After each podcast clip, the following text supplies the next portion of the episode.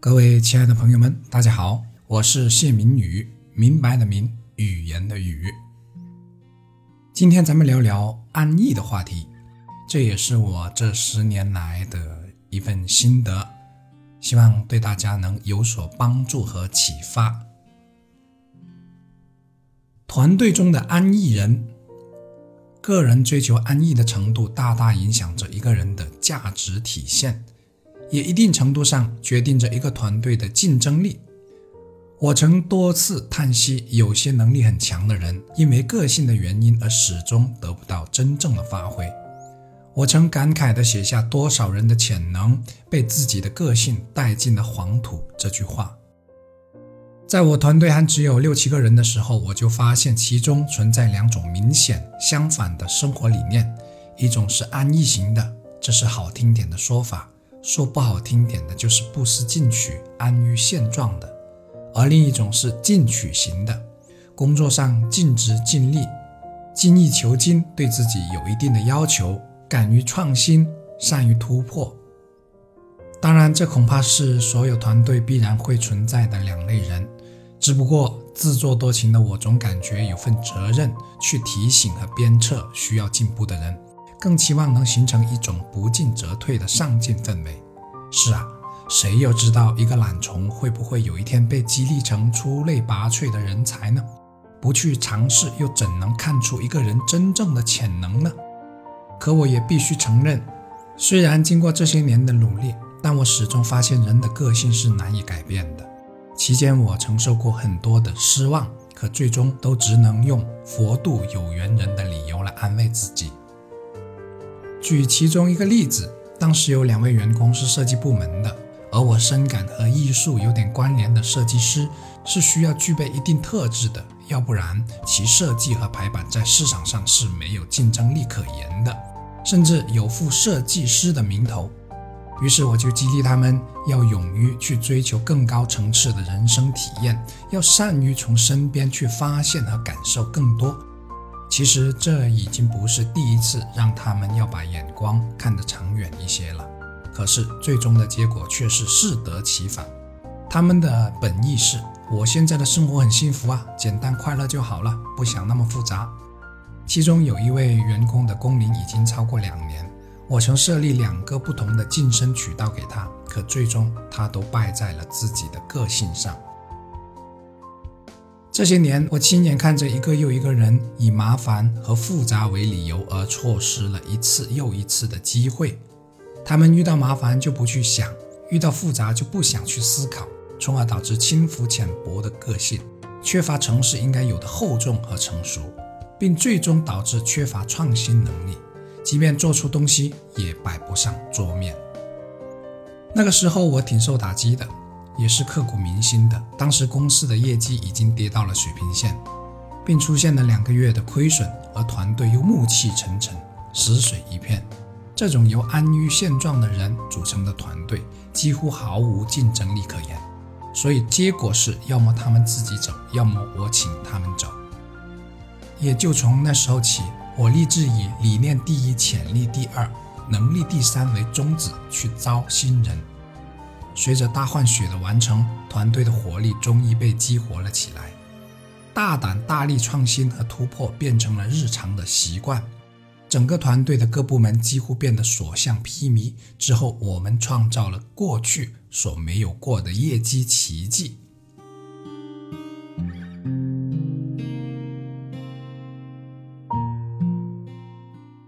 是知足常乐，不是止足常乐。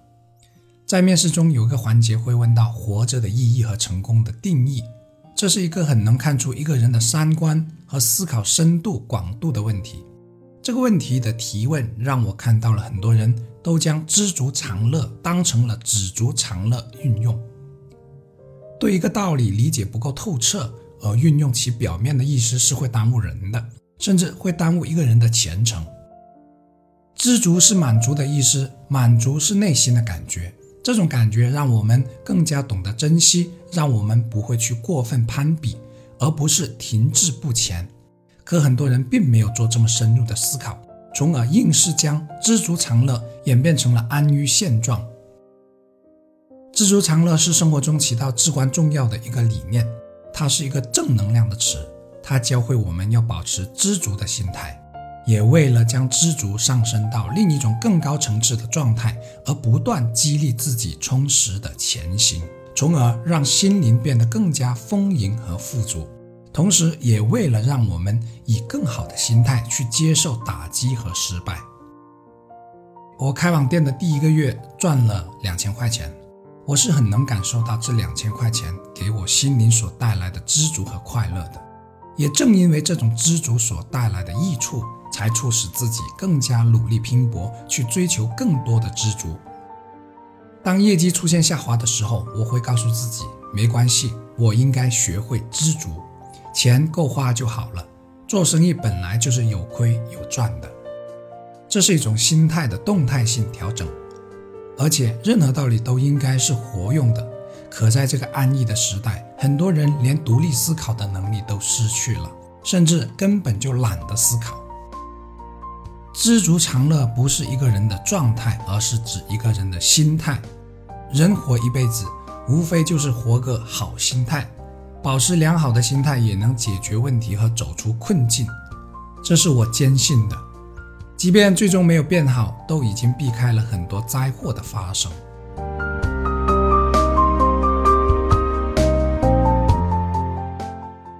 欲戴王冠，必承其重。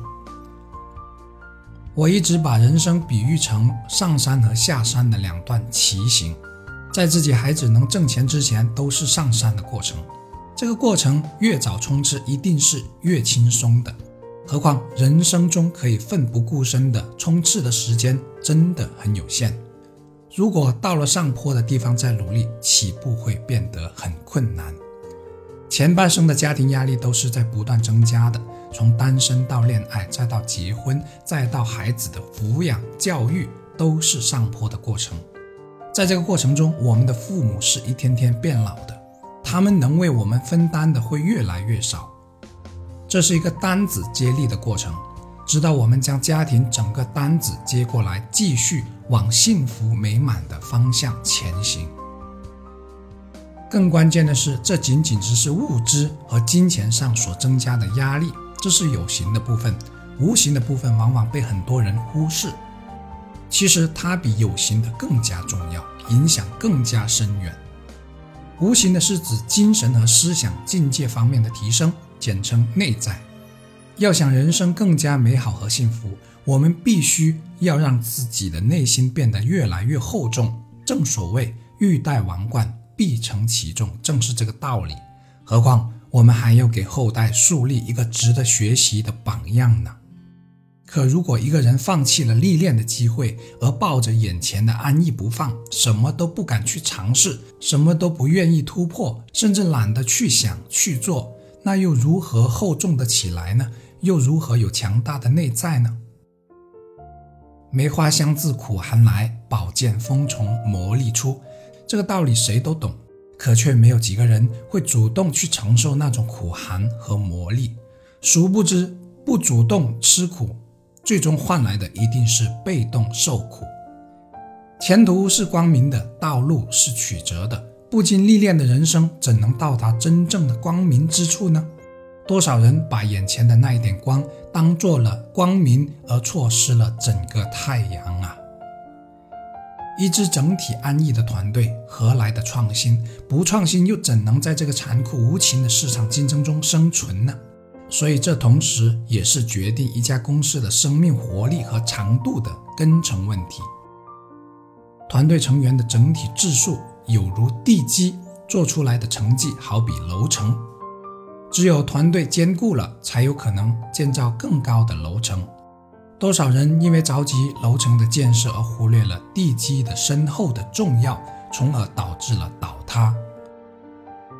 还有很多人不识庐山真面目，只缘身在此山中。他们身处怎样的人生状态，自己是不清楚的。他们更不会知道这种状态所带来的长远影响。更有甚者，就如我上面所说的，油盐不进，不虚心学习，年纪轻轻就持着满杯的心态，以为当下就是自己的最终追求了。也许是我以前看过一些人物传记的关系，所以得以发现了成功者和失败者都有各自相近的原因的道理。这里指的成功是指广义的成功，如高尚的个人品德、有一份满意的工作、有一个美满幸福的家庭，或者有追求、有向往等等。成功者普遍具有有方向和目标、勤奋、勇敢、虚心、大度、不折不挠、善于总结、乐观、上进等等特质，而失败者普遍都是慵懒、平庸。自私自利，没有方向和目标，不求上进，马虎大意，做事拖延，浅尝辄止，缺乏冒险和创新精神等等。其实，大多数的成功和失败在一开始就已经注定了。我是信命的，但我对命的理解更偏向于一个人的个性，而个性直接的体现就在于一个人的习惯。只要习惯不改变，一切都将按原来设定好的轨迹发展。败者始终败，成者终归成，平庸者始终平庸。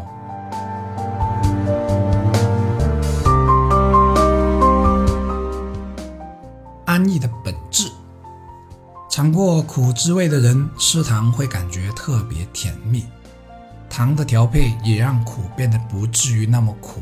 但如果天天吃糖的话，就会腻歪，甚至会吃出问题。经过顽强拼搏之后的安逸是非常舒适和快乐的，但如果整天都过于安逸，就会容易感到无聊、空虚，甚至迷茫。奋斗之外，忙里偷个闲，或放个小假，去看看大自然，看看山，玩玩水，那感觉会特别棒。正因为这种享受，才让我们有了奋斗的动力。可如果天天都在山上，就难以体会到那种感觉了，甚至会失去奋斗的志气。经过一天尽心尽力的充实工作，晚上喝杯小酒，看会电视电影，读会闲书，就会感到无比的踏实和美好。